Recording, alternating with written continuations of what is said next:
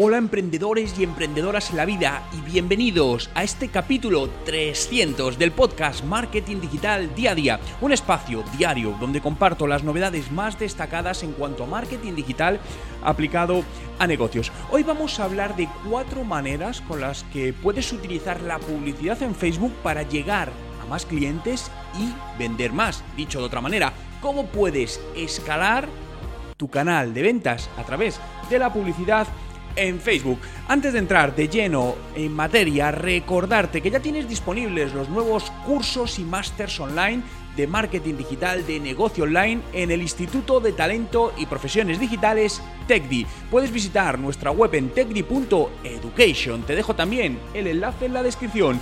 Hoy es miércoles 8 de julio de 2020 y mi nombre es Juan Merodio.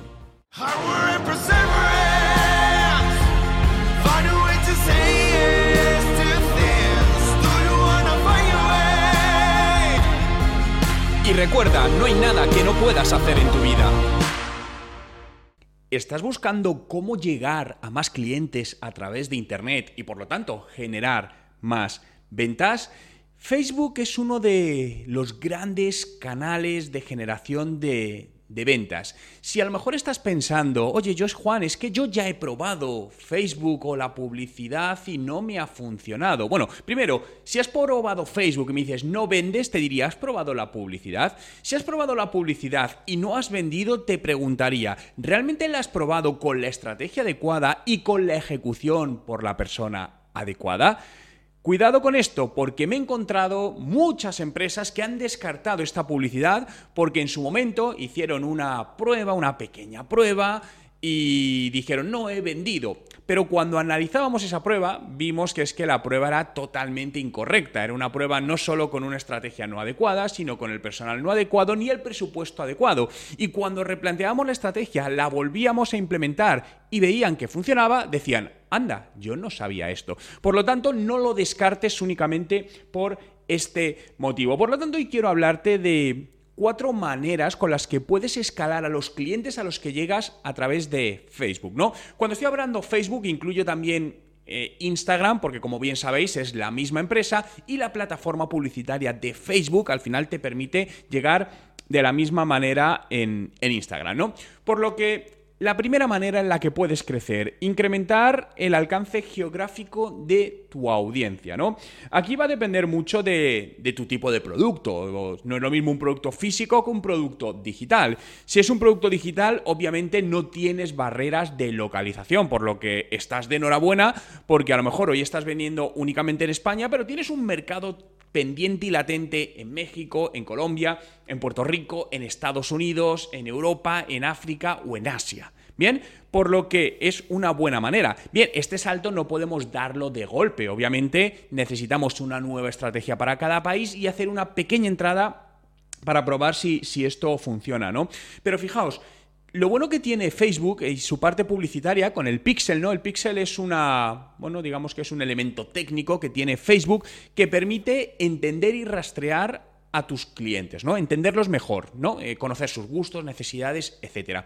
Por lo tanto, si llevas tiempo con campañas en Facebook que te han estado funcionando y te han estado generando clientes, el Pixel ha generado o ha cogido una información muy valiosa que puedes utilizar para replicar y llegar a posibles personas de otros países con el mismo perfil de cliente del país al que has vendido.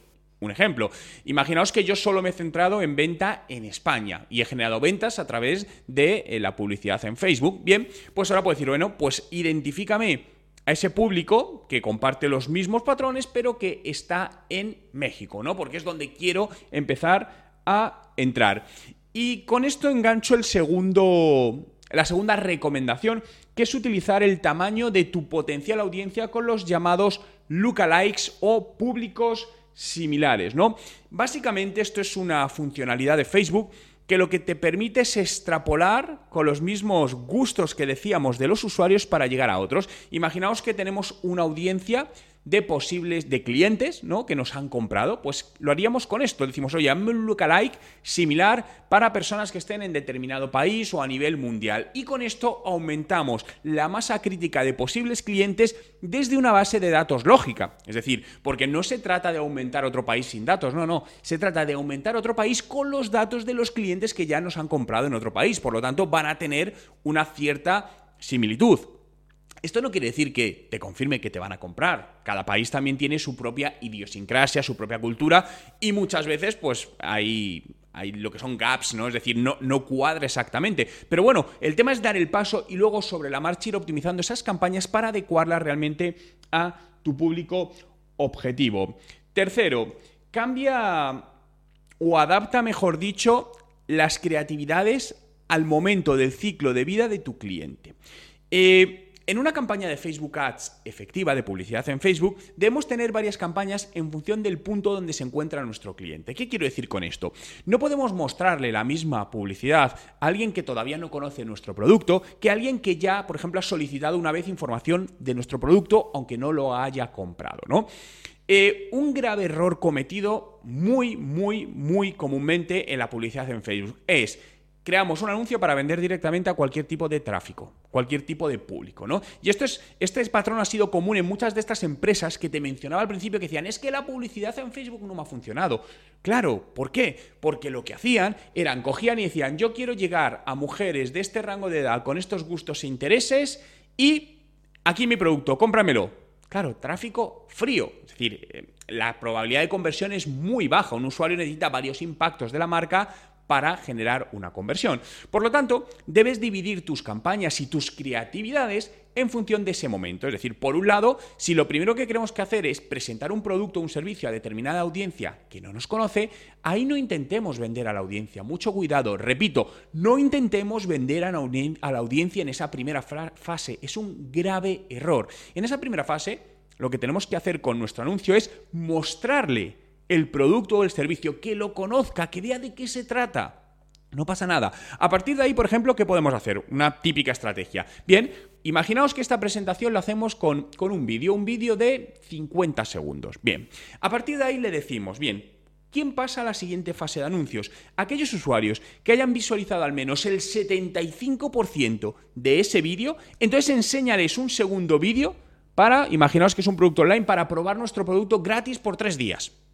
¿Vale? Entonces, ahí ya hay una probabilidad de conversión. ¿Por qué? Porque estamos solo seleccionando las personas que han visto más del 75% del vídeo, que han demostrado cierto interés. ¿Por qué hacemos esto? Porque si dices a toda la gente que ha visto el vídeo, pues puede que el siguiente anuncio se lo estés mostrando a gente que ha visto dos segundos de tu vídeo que obviamente no está interesada en él. Por lo tanto, no te va a convertir y te va a costar más la publicidad. La conversión no tiene sentido. Bien, entonces a partir de ahí tenemos esa segunda fase. Gente que quieres probar durante tres días y a partir de ahí se registrarán ciertas personas. Bien, pues la siguiente fase, que sería ya la de conversión final, le decimos a esas personas que se han registrado gratuitamente, entonces ahora sí muéstrales esta creatividad, este anuncio, donde les incitamos a comprar nuestro producto, ¿no?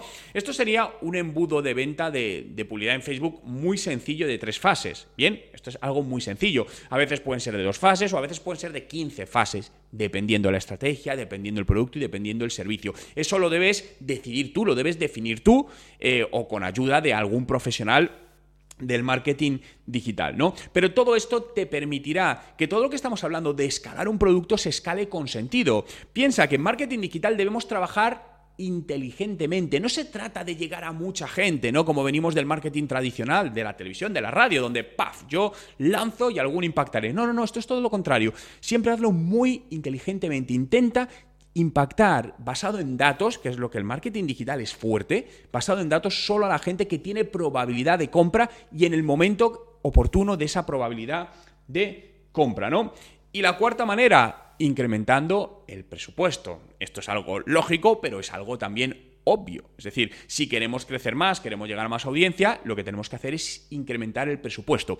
Pero no incrementarlo a lo loco, incrementarlo poquito a poco porque vamos a hacer testeos. Recuerdo hace no mucho con un cliente, una de las primeras preguntas que les hago es cuál es el presupuesto publicitario que disponen, ¿no? Mensual para invertir en publicidad digital, ya que eso lo que me hace ver es la viabilidad del proyecto, ¿no? Hay muchos, hay personas que quieren meterse o están en una industria, quieren hacer publicidad online, pero casi no quieren invertir presupuesto. Entonces ya podemos ver que es una industria competida que no van a poder competir en ese mercado. Bien, pues esta persona decía, no, no, Juan, no hemos hecho nunca esto, pero tenemos este presupuesto, no era mucho dinero al mes.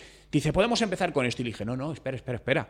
Digo, no tenemos datos, no habéis hecho nada, no podemos empezar con esa barbaridad de presupuesto, porque ¿sabes lo que va a suceder? Que vamos a perder gran parte de ese presupuesto. Vamos a hacer una cosa, cojamos un 20% de ese presupuesto para el primer mes y vamos a analizar y a testar qué funciona, para detectar lo que llamo ecuación del éxito de tu marca. Bien, cada marca tiene la suya, ¿no? Entonces, a partir de ahí, con ese pequeño presupuesto, un 20% o una quinta parte del total, empezamos a lanzar distintas campañas a distintos segmentos para tantear cuáles funcionaban y cuáles no. Obviamente, de unas ocho campañas que se lanzaron, solo funcionaron bien, realmente bien, dos. Hubo seis que realmente no dieron buenos resultados. Bien, pero todo eso nos ayudó a entender esas dos, esos dos canales concretos que funcionaban. ¿Qué se hizo el mes siguiente? Se subió otro 30% del presupuesto, pero sobre esas dos campañas para empezar a generar más beneficio y se empezaron a probar otras nuevas campañas con el presupuesto, ¿no?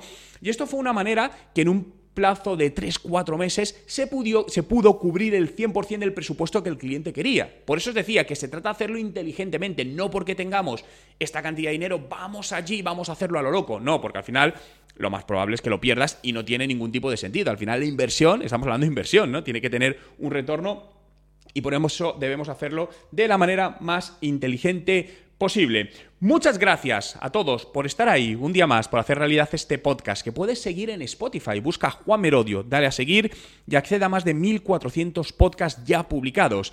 Y además, diariamente estaré contigo, acompañándote, compartiendo ideas, novedades, noticias, todo aquello que te ayude a mejorar los resultados de tu marketing digital, los resultados de tu negocio online.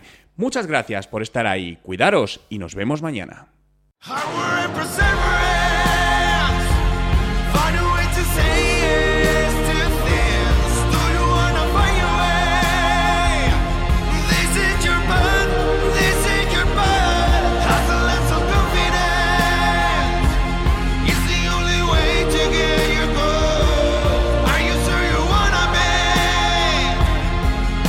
Recuerda, no hay nada que no puedas hacer en tu vida.